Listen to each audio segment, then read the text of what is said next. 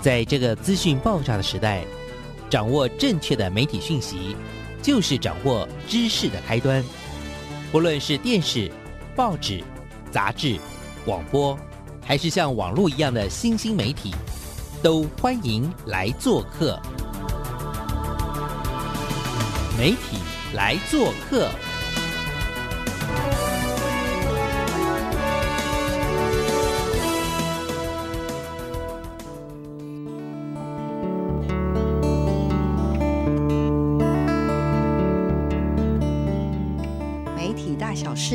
来做客，我是主持人小华老师。各位空中的听众朋友，大家早安！礼拜一的早上，大家都在做些什么事呢？我自己觉得啦，其实很重要的方式就是让大家重新调整自己的心情，来面对一整周的生活以及所有的挑战。我们这个礼拜呢，要为大家介绍的是什么样的人物来跟我们分享？看见家乡这样子的一个线上的课程或者线下的课程，怎么样能够进行，达到非常非常好的效果？那这样的过程，其实呃，我想前面几个老师也都分享了他们怎么进行孩子们的回馈。那可是呢，在工作的团队上面，真的也要付出非常非常大的一个努力。那这个努力，我觉得啦，别人来说都不适合，最适合的可能就会是请这次看见家乡的绿乖乖，也就是阿亮校长的来跟大家分享哦。因为在这过程当中，我碰到很多很多各种。技术上，或者是一些课程的安排，然后甚至一些老师们跟同学们的沟通，在话术上或者一些互动上，要怎么样能够更有效？这时候专家就很重要喽。所以，我们这个礼拜呢，会先为听众朋友邀请到的是我们的看见家乡的绿乖乖阿亮校长，以及呢，我要为听众朋友邀请的也是一位很特别的老师。其实呢，这位老师是在二零二二年主责哦，我们的回流小导演专门带领这一群小朋友的，呃，来自大爱电视台节目部的吴玉文、吴富礼吴老师。玉文老师呢，其实是一个非常非常有爱心的老师，常年一直带着我们的小主播看天下，带他们一步一步哦，从这种小朋友一路一路到很多，现在都已经变成。这真的是当家的主播或者是导演们了啊！那玉文老师呢，在二零二二年的时候开始协助我们哦，培训这些回流小导演，在整个这个看见家乡的营队当中呢，他以观察员的身份加入了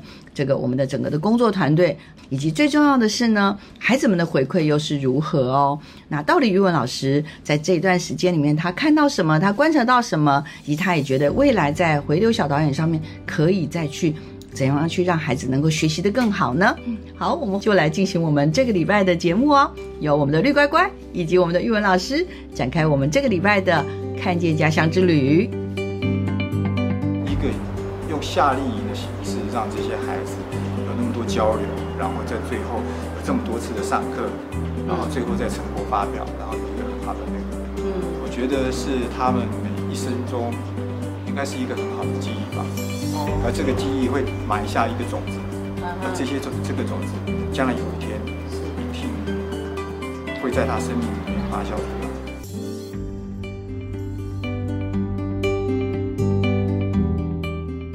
大家好，我是阿亮校长。其实这几天啊，校长非常非常的辛苦，他算是在我们的看见家乡的总部呢，扮演了一个非常神奇的角色。那很多人认为他就是那个。执行官，但是我们又另外呢，大家又给他取一个名字，叫做绿乖乖。来，请欢迎一下绿乖乖，跟我们介绍一下你在这几天的任务，还有你有没有针对目前为止到目前已经两天快要即将快要告一个段落，有什么样的心情跟大家先分享一下？呃，因为这两天的课程都不在我的专业范围以内。所以我最专业的地方就是当人形乖乖这样子。我们希望我们这两天，因为透过线上授课，其实有很多关键的地方，比如说设备啊，最需要乖乖的哈。万一坏掉了，网络断掉了，设备热当啊，哦，都会造成我们课程的延宕。所以也就是所谓的绿乖乖啦。那校长可不可以跟我们聊一下哦？因为看见家乡的计划，如果要往前走，其实已经算是终于走出了一个模式啊。但是在二零二一年的时候啊，又一切都怎么讲，万事俱全，就准备就只欠东风，叫做只欠开始这样哈。可是呢，疫情一来，在去年的五月十八号，我想这是一个大家都不敢忘记的日子，在二零二一年的时候。一切的一切就瞬间就被疫情打断了。对，所以开心家乡这个计划真的再往前走的话，就走的还蛮辛苦。它包含这次就是我们要变成一个线上的进行，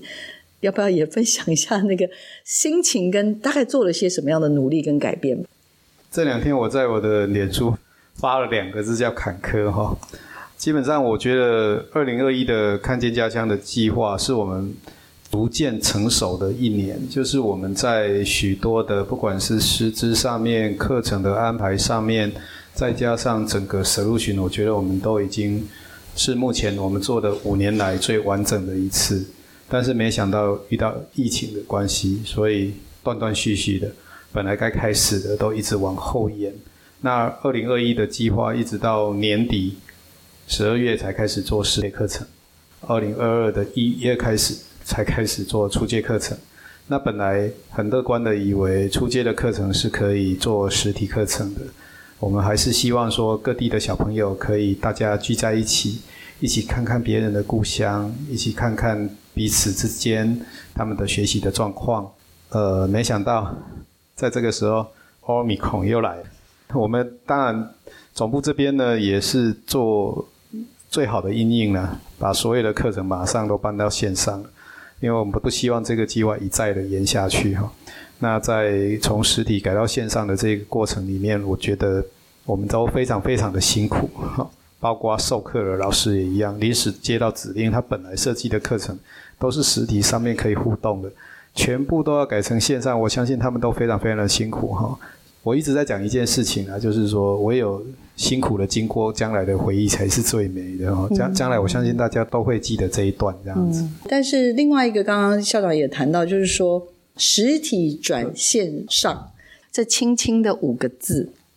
，OK。但是我相信，对于所有参与，我想也不只是看见家乡吧。我觉得所有的台湾人，甚至是地球村的每一个人都感受到这样子的一个。实体转线上，这轻轻的五个字所带来的很困难承受的一种 重量，给责任之重。台湾去年很多老师用短短两个月的时间熟悉线上课程，啊，大家应该都很能理解线上课程带来的所有的那个冲击哈。那不过呢，这也是另外一个启发我们的一个关键。我们以后可能也可以透过线上课程来教导很多不能来现场的。小朋友们，嗯，让他来学习我们的课程，自主学习，然后看看能不能也拍出一些好的作品。嗯，在这个过程当中，其实呃，小王老师也算是客户的工作人员了哈，所以很多第一线的那个最辛苦的工作，其实小王老师很感恩，有很多年轻的伙伴们，他们陆陆续续接手做这件事情，是对不对？然后，但是当然就是在这样的一个过程当中，我们常常陷在一种。也可以就说那就不要办了，或者延后办，像去年一样，不如放弃。对，真的是。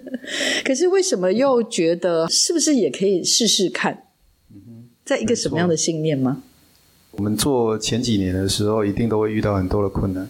就是说，我们刚开始做筚路蓝缕哈，不管是经费方面，或是人力方面，或是课程方面，我们都有需要改善的地方。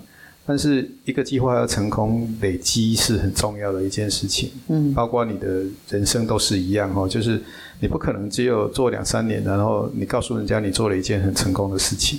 那看见家乡这个计划也是一样，我们当时的一个信念就是说，我们希望看见家乡这件事情变成一个社会运动，好，希望大家都能看见自己故乡的美。所以我们觉得说，继续下去它是值得的。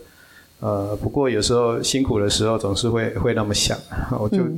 放弃也没有人会怪我啊。那为什么要那么坚持呢？对呀，哦，这个有时候就是这个样子，人很矛盾呐。对，没错。然后实体转线上，我刚刚真的强调哦，就轻轻的五个字，但是那真的是一个不敢说是不能承受之重，但是在那个责任，然后看到，其实这几天有几次我看到那个总部的同仁，有一天他几乎是半天都。几乎是跪在地上。其实，嗯嗯，我现在讲讲会有点难过。其实他们也有点年纪了，所以我有时候看了觉得很舍不得，因为这些所有东西都是不在预期当中的，所以我看到他们必须要做出这样子的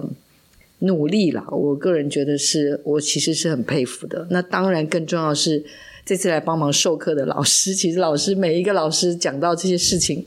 有老师很嗨。但也有老师，他希望能更好，所以他就会也觉得我怎么样可以做得更好。但老实说，我觉得每个老师都已经厉害到极致了。因为其实校长更是个乖乖，一直坐在里面哦。像现在能愿意出来接受我们一会儿会儿的采访，他等下又要回去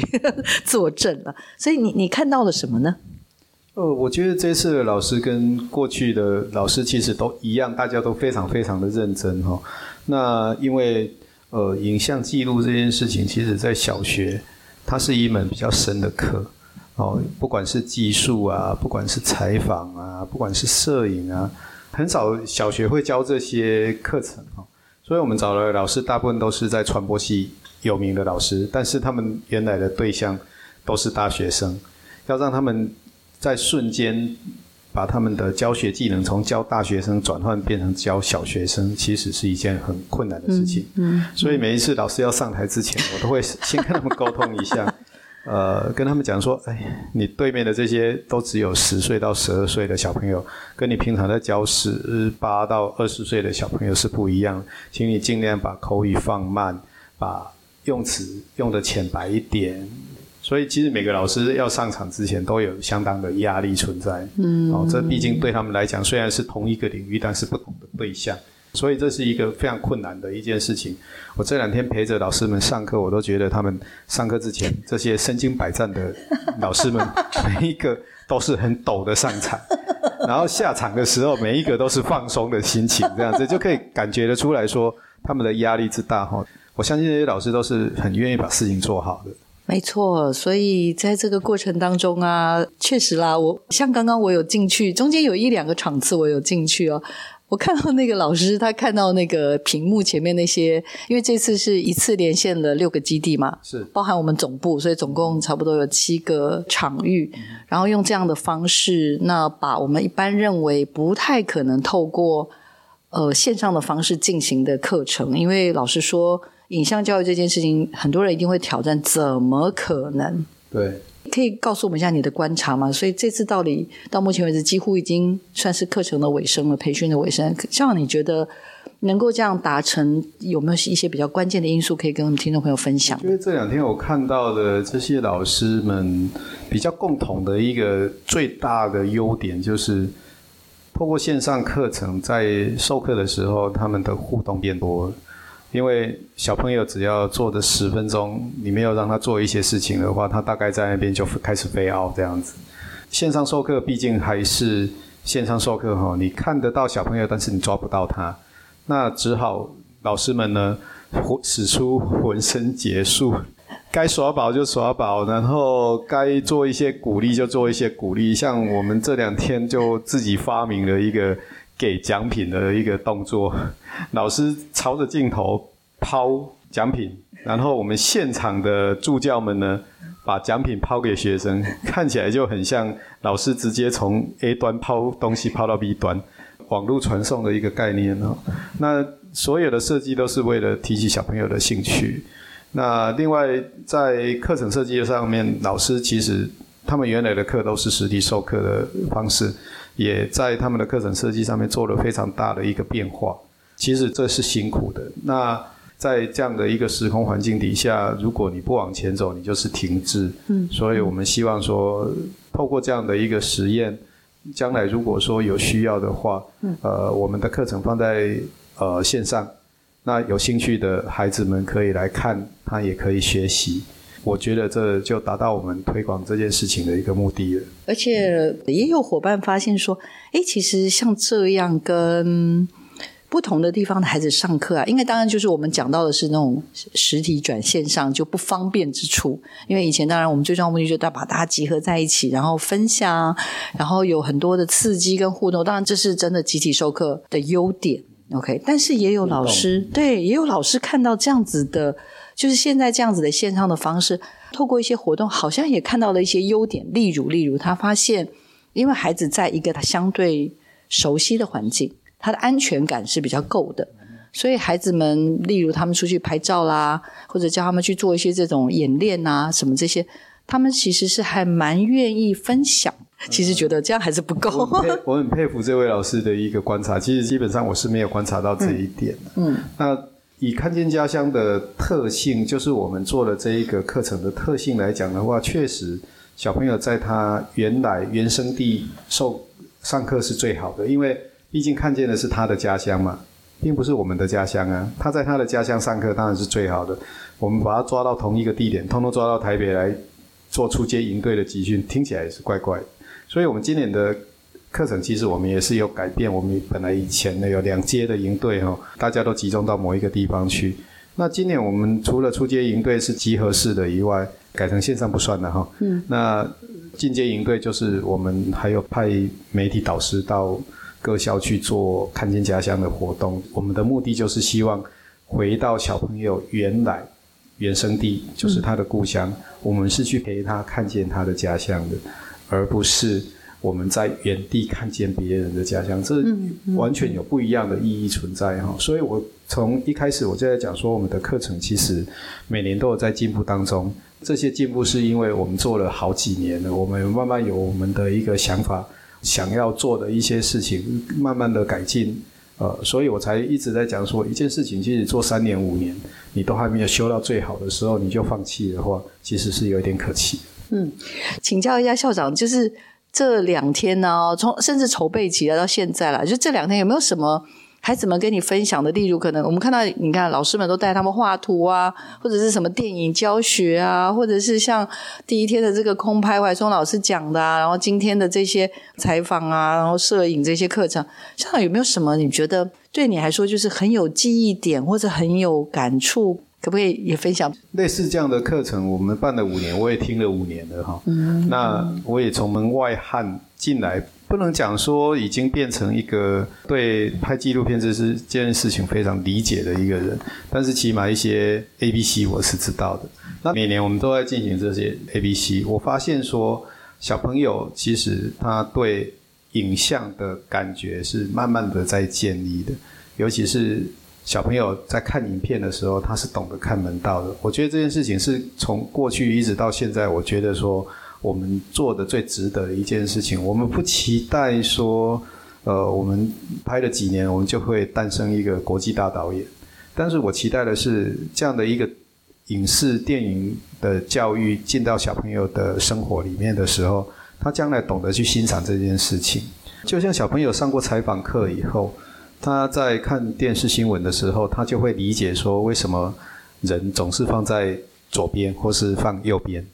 这是最起码的 A B C，就是我们要上字幕，他就变成看门道了。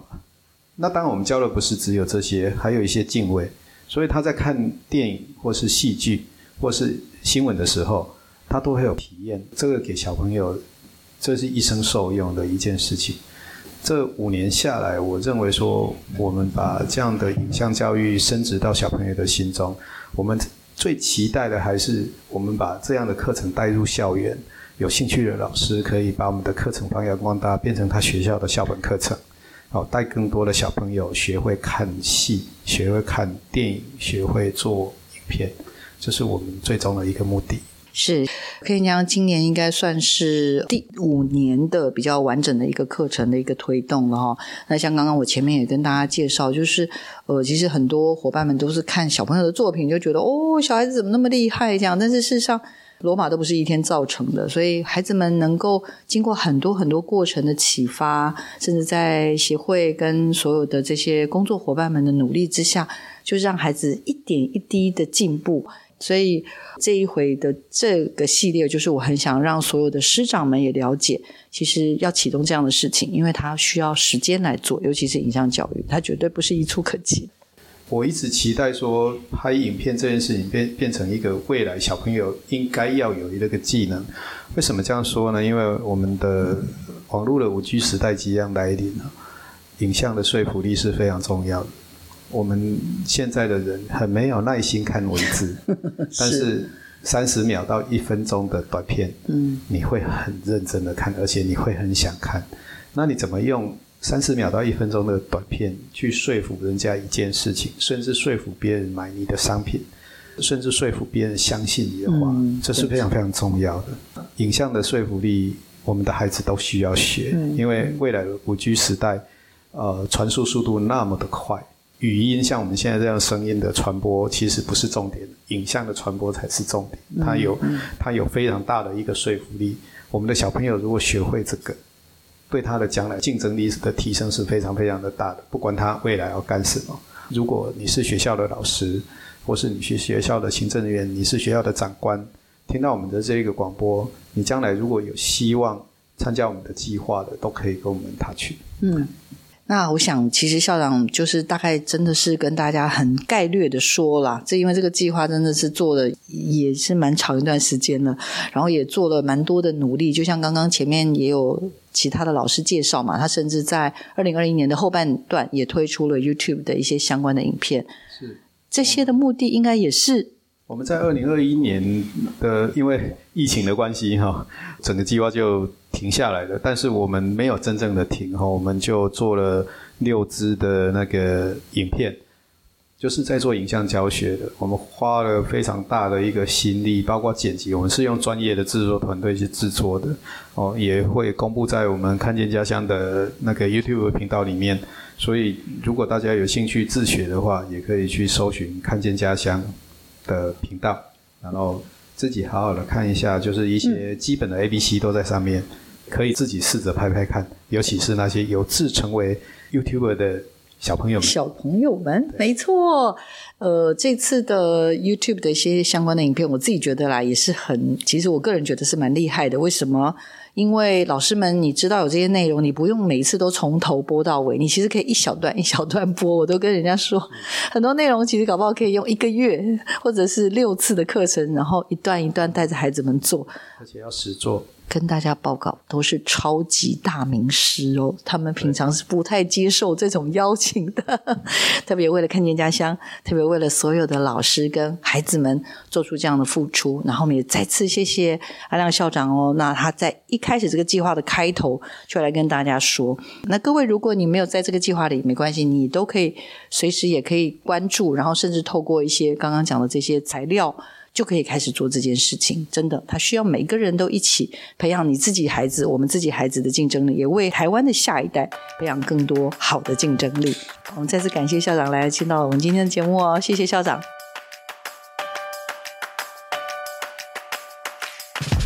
就是嗯，对，很好玩，因为之前我表哥也有来，他跟我说很好玩，想再体验一下，很有趣，可以再制作一部影片。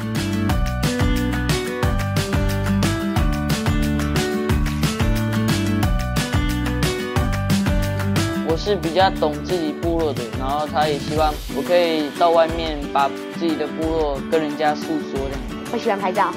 从小的时候就跟阿北一起拍照的。大小事，欢迎来做客，我是主持人小黄老师。我们这个系列啊，我们就是邀请大家，呃，除了认识看见家乡这个计划之外呢，经过了这样子的一些训练的过程，那孩子们这个一个转变的过程。那很开心，我们就用声音的方式来说这个故事。这一个系列，我们其实也找了好多好多来帮看见家乡的这个出街营队的老师呢。他们大概上了哪些的课程，以及他们在碰到疫情的时候，我就发现自己必须很快很快的转往了线上。那在这个授课的过程当中，也有非常非常多的困难跟挑战。那当然，当然，整个的工作团队就更不用说了，因为本来只是引导课程、照顾孩子们，但是现在因为多了这种线上的挑战，哇，实在是有太多太多的事可以分享了。在这次的初阶营队呢，我们也邀请了几位很棒的媒体的伙伴们，然后他们都是很资深的工作伙伴。那当然很重要的是，他们也是在旁边一直协助着我们，算是我们很重要的志工，也是很重要的观察员。那今天呢，想为听众朋友邀请到的，就是在呃近期啊，我们在这次的这个初阶营队里面呢，陪伴着我们将近快要两千哦，我们的一位呃我们的媒体的志工的观察员老师哦，那他是来自大。台电视台的儿少组的这个伙伴，也是一个资深的主管。那很重要的是，他也是一路带着这个小主播看天下这个节目，慢慢慢慢一步一步长大的一个很重要的推手，也就是吴玉文、吴副理。Hello，大家好，小黄老师好。是玉文，那刚刚哎就是我真的跟听众朋友也报告了一下，就是说这一次啊，我们的这个出街的营队哦，玉文，你参加这看见家乡，有到真正到营队，应该这不是第一次吧？我记得之前好像也有来参加过，对不对？来跟我们分享一下你对看见家乡的印象，或者你参与过的活动。好了，我应该是参加过两年的发表会，然后有一年的第二次的进阶课程，我有去帮所有的小朋友上口语表达的课程，然后接下来就是去年很重要的陪着回流的所有的孩子拍了一系列的来我家做客的影片。那这一次，因为我一直很想争取一个机会，就是看看所有的媒体老师们怎么带着孩子完全不会拍，透过出街就能够拍出这么多的好作品。嗯所以这次很高兴有这个机会，我可以在旁边观察每个老师是怎么上课的。可是我想这次应该是最特别的是，因为疫情的关系，所以整个课程改成线上上课，所以我更有机会看到老师怎么透过线上带着所有的孩子，吸引孩子的关注，然后能够把大家的视线都抓起来，注意力也抓住的，然后仔细听大家在教这么难的课程。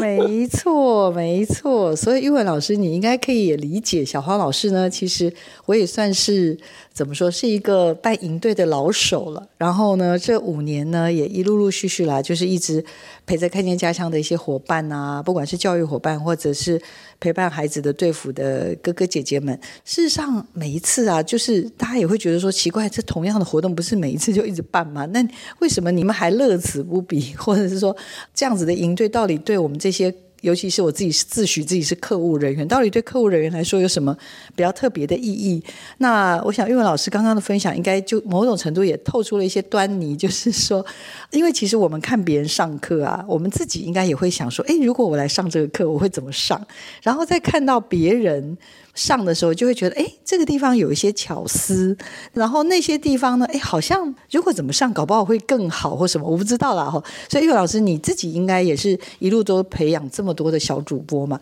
所以相对于你平常在培养这些孩子，然后也一路陪伴他们，现在这些孩子都陆陆续续长长大了，甚至念大学，甚至毕业了。所以你你觉得这样子的一个陪伴的过程，最有趣的是什么？我觉得我们在带小主播跟看见家乡营队的培育，我觉得差异非常大，非常大是在时间性，因为我们在带小主播，其实他是一年、两年、三年，在每一次的采访工作中，所有的小主播会慢慢的去建立他的采访自信技巧。都是慢慢培养出来的。可是看见家乡的活动是在这么短的出街营队，应该如果说就算说把出街营队到他们在学校实拍，一直到教出作品，其实顶多就是八个月到十个月的时间，孩子就必须。被培养出来，而且课程时间这么短，所以看见家乡的活动相对的困难度非常非常的高。所以我自己每次在看，我是很佩服，就是说这些孩子怎么可以在这么短的课程中就去了解怎么抓题目、怎么拍摄、怎么剪接、怎么 把自己的故事说出来，真的真的很难。可以看到这些老师怎么在这么短的时间教。不过我我觉得话怎么要说回来的，我这两天的观察，我觉得孩子真的非常了不起，因为这两天的课程应该都是孩子们第一次听到什么叫做空拍机，什么叫做摄影，什么叫做镜头，什么叫做采访。可是我觉得所有的老师在带领他们在思考问题的时候，我觉得每个孩子都做得非常好，这是我觉得非常惊讶的。那非常惊讶之余，其实我觉得也更去印证我长期以来观察孩子的部分。我觉得孩子不是不能，而是没给他们机会。就像我们在做小主播，以前一开始的时候是所有人都写好稿子给小主播去念。那如果我们把这样子的机会交给孩子，让孩子去定题目，让孩子去想他要问什么，孩子是有这个能力的。所以这更证明。孩子真的有无限的潜能，只要我们给他机会。就是印证了这样子两种做法。因为小主播看天下其实经过了一些遴选的历程哈，那他们当然就是呃在担任小主播的这些时间里面，可能是一年、两年、三年，那他们就会有非常非常多的这些练习的机会。他们蛮多就是能够站在这样子所谓的主播台上面去对一些议题发表他的意见，甚至我们后来也陆陆续续让他们有一些采访，甚至碰到疫情的时候，我知道这些小主播也很可爱，就是从家里。去做很多的分享，那因为他们也做过很多训练，所以我们就会觉得这些小主播真的每一个都好会说，然后好会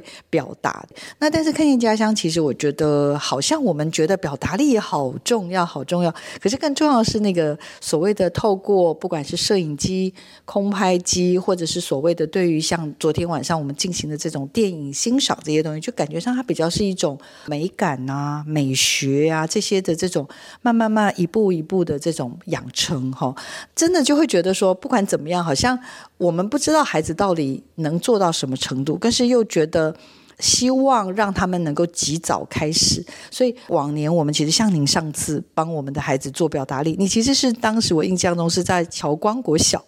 南头草屯，然后你那时候是跟他们能够面对面这样子碰面，对吧？对对，老师有看到，就是如果透过线上的方式，这种变化真的很大，对不对？哦，我我我觉得很难，所以我真的很佩服这一次，不管是小贝老师，或者是今天的建雄老师，其实在整个气氛的带领上面都很棒，所以孩子其实他们不会感觉到无聊，然后他们会参与讨论，因为我觉得在做线上课程最难的就是你没有办法带动他们的回应。不要说线上了，跟孩子的互动最难的时候是他给你回应，他可以完全不回应你，所以你完全不知道课程怎么进入下去。所以他们可以让孩子能够这么热烈的回应，是真的很了不起。所以如果交给我的话，其实我没什么把握，我可能要花很大的心思才知道我怎么样去带领他们把自己的。情绪讲出来，不过我倒是有一个很大的感觉，就尤其在昨天小贝老师的课里头。其实我们要相信孩子的观察力，因为他们过去只是没有去看见而已。啊，其实我们带的只是他真的把自己的五感去打开来。昨天小贝老师带着他们说：“你站在制高点去看，或者你趴在地上跟小狗的角度去看，然后孩子就可以讲出他所看到的。所以这个表达力其实应该就说，我们的孩子如果作文写不好，是因为他没有生活感受。”所以你看，这些孩子昨天在观察之后，每一个孩子可以讲得非常的好，这根本不需要任何的表达训练，因为他在讲的就是他所看到的，跟他所观察到、所体验过、所经历过的事情。孩子只是缺乏经验，让他说他所。看见的、所体会的，表达力就不是问题了。还有，我觉得也蛮重要的，就是呃，因为过往当然我们就是那种集中式的研习，所以我们就是把全国台子，因为我们这回本来要办的是一个一百人次的研习，可是因为这个人次实在太多了，然后又碰到这样疫情的挑战，所以我们也真的不敢让大家过来嘛，哈。那所以我们只能延展成为一个线上型的课程。可是也因为是一个线上的课程，那我们把对付啦，或者我们客户的。人员就直接送到这个位于全国的六个基地，孩子们是在自己的家学校跟家乡。对对对，他是在那个地方上课，然后呢，你又是透过一些他的观察来告诉我们大家，你现在眼睛所看到的，不管是学校校门口，或者是你的制高点看下去的一个学校的样貌，所以就好像他们也没有那种好像不知道要说什么。或者是说，像我们以前，就是我们通常啊，因为有很多是偏乡的孩子，他们第一次来，然后就是会有人很别扭，死都不肯上台的那种，对不对？是不是有这样子的东西？所以，相对于这样，好像这次的这种，因为他都在在地，他的那种安全感好像有帮助，对吗？对，因为你看这一次，因为大家都是在自己的班级里头，在自己的学校里，大家在一起，所以其实他的。同校的学生给他的是足够的安全感。那我觉得，虽然我们是隔着视讯在上课，反而给了一个安全罩。你有没有发现？嗯，因为他不怕别人笑。如果是我们一百个人的上课，他真的站在台上，有其他学校的人线上直看，他可能很多时候他就开始紧张害怕。嗯，可是因为隔的这个荧幕，好像安全感。反而那个保护罩就存在了，所以孩子会比较放松。所以我说，疫情带给大家的，有时候真的不见得是坏事，反而是好事。以这两天的课程来看，我觉得孩子反而在一个更放松的情况下去做学习跟去做发表，他接下来的课程的进行，他应该更有自信心，因为第一针就打得很好了。嗯嗯。那这一次呢，我也特别特别想要请玉文老师再跟我们聊一聊，因为我觉得我自己非常非常喜欢，呃，我们在二零二一年进行的来我家做客的这个系列哈。哦，这次因为受限于这样子的疫情，我们可能也没有办法马上马上又重新再一轮的启动来我家做客，但是我个人是。非常非常希望来我家做客，这种核心的精神能够长存于我们这种看见家乡的计划。老师，我想，因为有很多的师长啊，就是会蛮好奇，就是因为来我家做客这件事情，因为我们也进行了非常多年这种儿童式的这种纪录片的拍摄嘛，哈，那这个东西真的说很简单。其实一点都不简单的。然后你说要他要难到一个什么境界？他但他老实说又没有像老师你刚刚聊什么你同事啊，到什么疫情啊，他要再去抓一些非常困难的案例呀，什么这些东西都不是。他其实就是孩子的日常。孩子的生活，呃，家乡的日常，家乡的生活，然后家乡的人物、祭典啊等等这些，到底比如说怎么样找到主题，怎么样把这个故事说好？老师要不要在这边也让听众朋友有多一点点的认识跟了解？你记不记得我们最早那时候在谈为什么叫呃来我家做客？就是我们让所有的小孩子去想说，如果他的朋友来到他的家的时候，他会带他去哪里？会介绍他什么？介绍他吃什么？还是去哪些地方玩？还是我家附近有什么特别的？我们先有一个聚焦的观众，因为过去看见家乡，可能就觉得，哎，他是个大发表会，我是看的都是给大人看。可是我们来我家或做客，是从孩子出发，就是我的朋友，就是台东的要去兰屿的，或者是宜兰的小朋友要去。台南的时候，台南的怎么去接待宜兰的同学？我们就从自己的同才的角度来出发，带他去看我会怎么玩我的家乡。我觉得来我家做客最大的重点就是这样。你想象的，那我记得我们那时候跟所有的孩子讲，也请他们拍了一个，就是欢迎来我家做客，然后就开带着他去认识他的家。所以这个的观点一定会。跟过去的影片不一样，孩子会有一个很清楚的想象。我的主要观众是谁？那这也是在做节目的时候，有时候我们都要思考一个：我到底是给谁看？嗯，如果孩子们开始想的，我给的就是我同学，嗯，然后我们在想，为什么是这个食物？为什么是臭豆腐呢？嗯，为什么是鱼干呢？嗯，那这个鱼干跟臭豆腐跟我有什么关系？因为我想带他去，一定是跟我有连接的关系。嗯，就是臭豆腐是我最爱的食物，鱼干是我家在生产的东西。嗯，那我。这样子，他就可以把他家乡的特色很精准的去找出来，然后去介绍给他的朋友。来我家做客，其实是很希望，就是孩子把他所有的观众就当成他的客人，他的好朋友。他要怎么到？因为其实我们的孩子也透过影像，甚至透过。呃，空拍的照片，其实我们也都一步一步的留下了很多影像的记录。那这些影像的记录，因为来我家做客，不是嘴巴一直喊说来我家做客，来我家做客，那别人还是问说，那到底去你家要干嘛？所以我们有一点类似，像用透过影像，透过这种动态的方式去告诉别人说，你为什么一定要来我家呢？如果来我家的时候，你一定要看些什么啊，做些什么事，或者尝些什么美味哦，类似像这样的概念。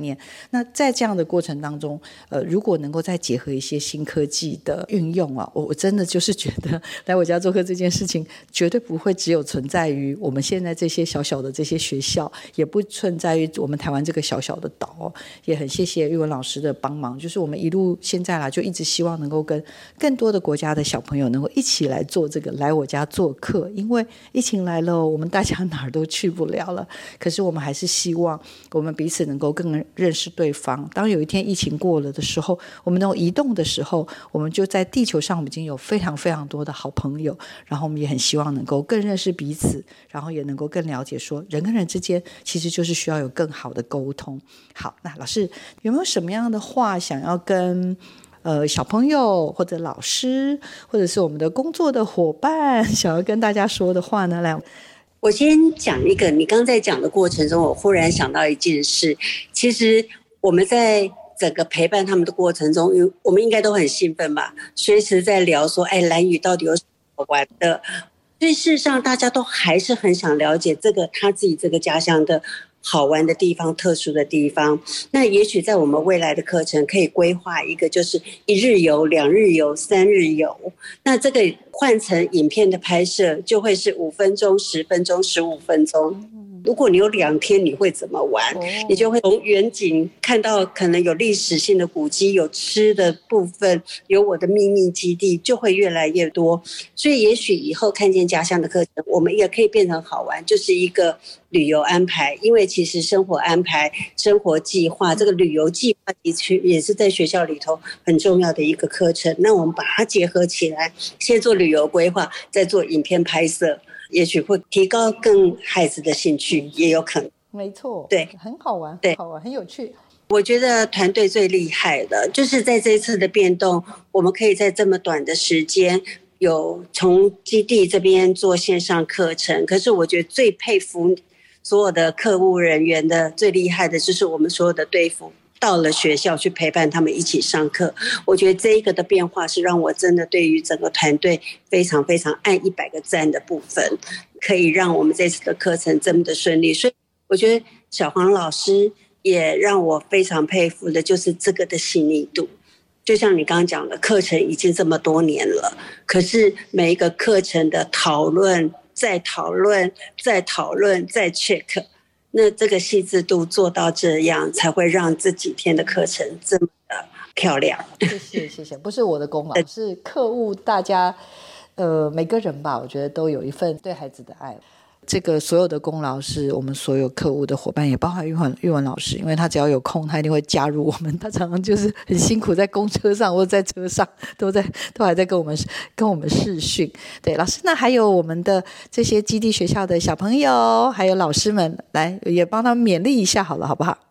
啊，小朋友更了不起了，可以从早上八点钟进到学校，一直上课到晚上七点，你知道看着。电视荧幕不是人跟人眼睛互相的接触，可以上这么长的课，而且每一个老师问出来这么困难的问题，尤其像昨天晚上的爆米花课，要他们做对比分类，可以做的那么找出京剧，而且不是在看影片之前给提示，是看完影片才出问题，孩子都能够回答出，就表示他们是一百分的专注，所以真的很了不起。那。这也是在旁边对付姐姐，他们一定也花了很大的功夫才能够做到。真的很棒，没错，所以我们也要谢谢小朋友，小朋友你们很厉害，我们都给你很多很多很多的赞，然后也要非常感谢各个基地学校的老师啦，因为其实甚至很多学校是校长在旁边陪同着，因为这些都是学校派出来，我觉得我并不敢说是精英，但是就是说学校也真的觉得这件事情是一个很有意义的事，所以也希望有同学学会之后，将来可以带给学弟妹们。那所以呢，就是师长。们的陪伴，所以我们也非常非常的感谢这一路上在陪伴这些孩子们的老师，然后老师们也很用心的照顾我们这些去。在地服务的这些队服哥哥姐姐们，然后我常常听到他们说：“老师问说，明天我要准备好吃的什么什么油条，你们嫌油条，你们要不要吃药的人加一。”然后我就想说，我在下面，我想加一。问题是我在台北，我们到每一个学校都是要吃喝玩乐。对对对，没有啦，就是我们应该是说，我也最常跟大家说，做这个看见家乡计划最有趣，就是像我自己最常感受，就是我以前都会觉得我好像很认识台湾，但是我就会。常常做完的计划，我就会真的觉得很羞愧，就是觉得嗯